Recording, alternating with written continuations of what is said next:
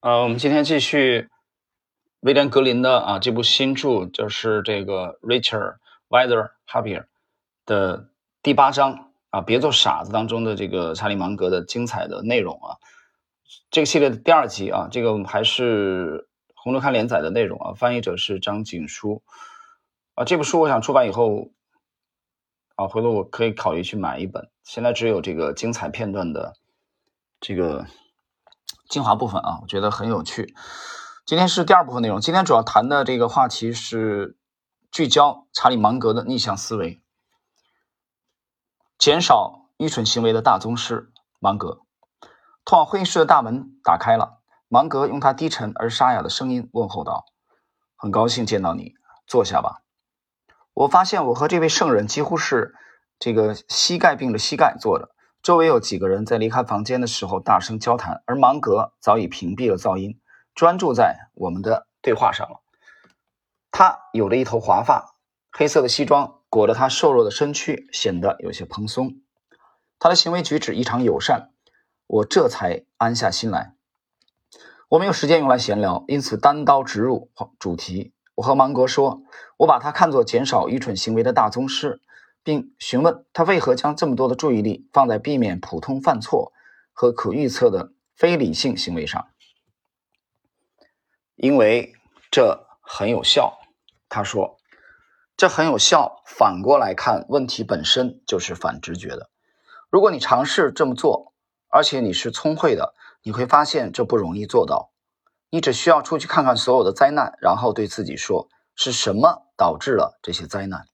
然后试着回避这些诱因，啊，引诱的诱啊，你就会发现这是一种非常简单的发现并回避问题的方法。无论生活决策还是投资，事前都需问问自己，这会不会是一场灾难？这个就是新的新一一个小节的内容啊。芒格的这一通过倒过来想并解决问题的方法，是受卡尔雅格比啊，一个十九世纪的代数学家。的影响，这个雅各比应该是古希腊的吧，在查理芒格的这个智慧箴言录啊，从查理宝典当中有过精彩的描写，大家可以去读一读那部书啊。他的原话是这样想的啊，雅各比的这个那部啊那句名言是这么说的啊，反过来想，总是反过来想。不过芒格告诉我，他形成这种逆向思考的习惯，也是受到了。其生态领域的一位朋友加勒特·哈丁的影响。哈丁的基本想法是：如果有人问你应如何帮助印度，那么你只需回答“我该如何做才能摧毁印度”。然后你便利所有你可以做的能够伤害印度的事情，然后你再反过来想啊，说那么接下去我就要避免这些事的发生。听起来反直觉。但这真的能帮你反转很多问题，这是一种更加完备的思考问题的方式。各位，这个标题啊，讲的是顶级投资人为什么觉得芒格的啊这个思维啊甩巴菲特几条街。我昨天我就讲了这句话本身可能有些煽情啊，有人觉得这个太夸张了，这里我不去讨论了。呃，但是有一点的确是事实啊，在巴菲特的这个风格转变。的这个关口，他和芒格的啊那次的第一次的见面啊，两人差了几岁嘛？差了六岁吧。一个二四年一月份，一个是巴菲特是三零年的八月份啊，八月三十号。第一次碰面，巴菲特就觉得啊，芒格给他的感觉非常的震撼。巴菲特在无论在哪个场合啊，从年轻的时代经常都是谈话的主角，但是唯独那次第一次遇到芒格，他的话很少。他基本上都在听，所以说芒格对他的影响啊，所以你不能说哎，芒格的财富没有巴菲特那么多啊，这样来评价说芒格这是不是被神化了？我觉得你如果仔细了去研究查理芒格这个人，研究他的一生，研究他的每篇的演讲，你或许会有不同的看法。继续，在一九八六年，芒格在。其诸多孩子所就读的加州大学预科学校做了毕业演讲，他并没有谈任何关于成功秘诀和幸福钥匙的陈词滥调，而是提供了一个如何运用反过来想啊反转这一方法的鲜活的实例。他给了学生们一系列必将导致生活灾难的处方，并推荐他们做一个不可靠、不妥协、爱记恨、爱复仇、易嫉妒、嗑药、酗酒、不懂得如何从他人的经历中学习、固执己见，并无法承受生活给予的一而再、再而三的打击的人。当我问芒格如何将这种方法用在思考现实问题，诸如结婚或买某一特定股票的时候，芒格建议我问问自己。这会不会是一场灾难？啊，这个就是你事先事先这个在事情发生之前先去检验啊，事先，而非乐观的问自己这是否会是完美无瑕的。找到什么是错的，并试图避免之，与找到什么是好的，并试图得到之是相不同的，呃，是不相同的啊。就这两种这两种思维模式的这这个风格啊，差异很大的。所以很多人在生活中啊，这里谈谈感想，其实往往是想好的。那可能像芒格这样更有智慧的人，他首先是考虑最坏的是什么，风险是什么，对吧？昨天我讲举了例子，这个儒家的代表人物曾国藩的风格啊是这样的：你先把防守做好，我怎么样能先不亏？先不要跟我谈赚钱的事情。好，继续，在生活中，你显然两者都要兼顾，但这种反转的寻找问题并试图规避之的做法，能让你少走很多弯路。这是一种提醒，这是一个飞行员在飞行之前的检查清单。接下来，呃，下一个小节也是今天的最后一个小节的内容啊，想清楚不做什么比做什么更重要。啊，这句话很经典，这个这句话其实也得到了段永平的高度的认可。去读读段永平的。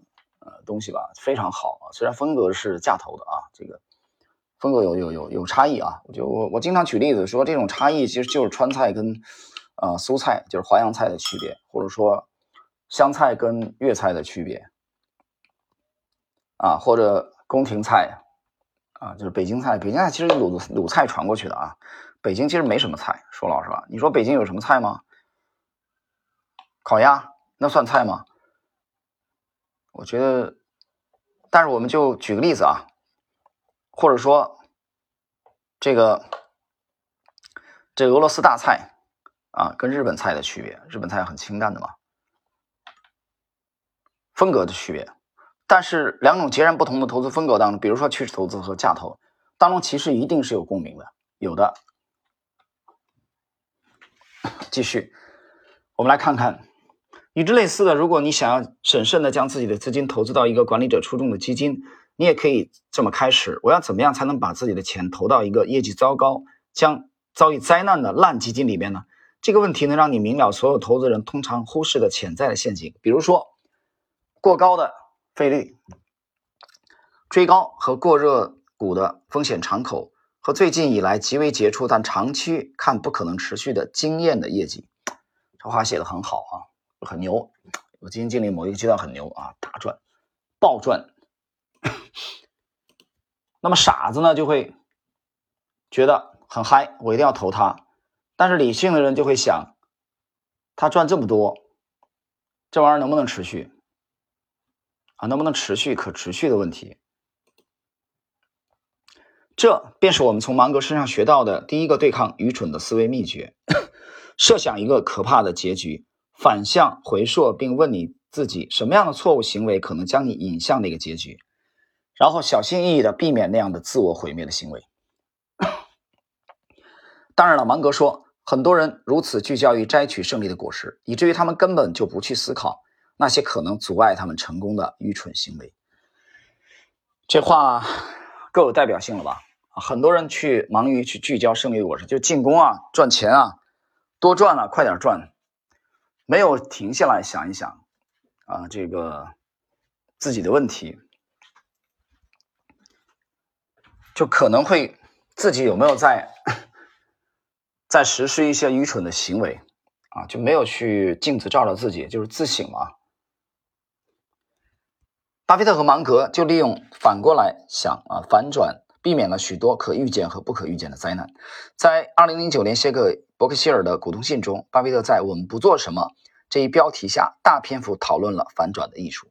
例如，查理和我避免那些我们无法评估其未来的企业，无论他们的产品多么让人激动人心，而执着于那些未来几十年的盈利这个前景更加容易预测的企业。伯克希尔还持有大量的现金，以避免在金融危机中需要扮演一个乞讨者的角色。呃，最后啊，这篇文章的最后啊，巴菲特的他引用了巴菲特的一段原话。啊，调侃的来结束今天的内容。啊，巴菲特还曾经开玩笑的讲过，他的原话是这么讲的啊：“Sing a country song in reverse, and you will quickly recover your car, house, and wife。”这句话是什么意思呢？就是反着唱一首乡村的歌曲啊，你便很快的能收回你的车、房子还有老婆啊。这是一句调侃啊。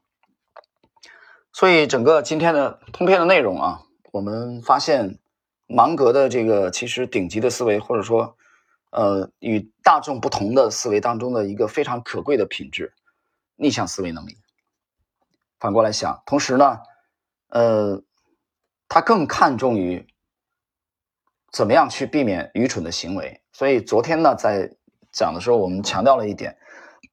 他一直在讲我们怎么样去避免让自己成为一个傻子，而不是像生活中很多人想的那样，我怎么样能更聪明一点啊？让我让我更聪明一点，像聪明人，他想的是先消除自己身上的短板。大家都知道有那个木桶理论曾经讲的啊，最短的那一块木板，所以自己的短板，这点其实是异于常人的。我觉得其实学习这些投资大师的，呃，他们的思维模式啊，比他。谈到的某一个代码要重要的多得多啊！经常有人说他有没有投比亚迪啊？有没有新的在中国市场的投资啊？呃，更关注这些东西。但是有新人或者说真正的聪明人，他们更多的是考虑智者啊、高手他们的思维模式是什么？从他们的思维模式当中，我们能学到什么样的东西？因为只有你学习了他他的思维模式，让你自己的思维模式强大起来，接近专业。那么你才有可能把投资这个事情啊，解决它的可持续的问题、可持续性的问题。其实做企业也好像段永平这样的啊，做管理、做投资都非常牛的人很少啊。我经常讲，我说非常少啊。中国做投资做得好的有很多，但是做管理做得好、做投资做得也好，这样的人太少。这是可持续很重要，对吧？你告诉我，你一个月赚了啊，赚了十倍，但是你没有可持续性。啊，你随后的几年都基本上都大幅度亏光，那有什么意义呢？有什么意义呢？没有意义。所以，真正的智者，他们讲究的是可持续。为了这个保持这种状态可持续，你要尽量的去避免愚蠢。为了尽量的避免愚蠢，你要成为一个具有强大的逆向思维能力的啊，独立思考的智者。好了，时间关系呢，我们今天的这一集内容就到这里。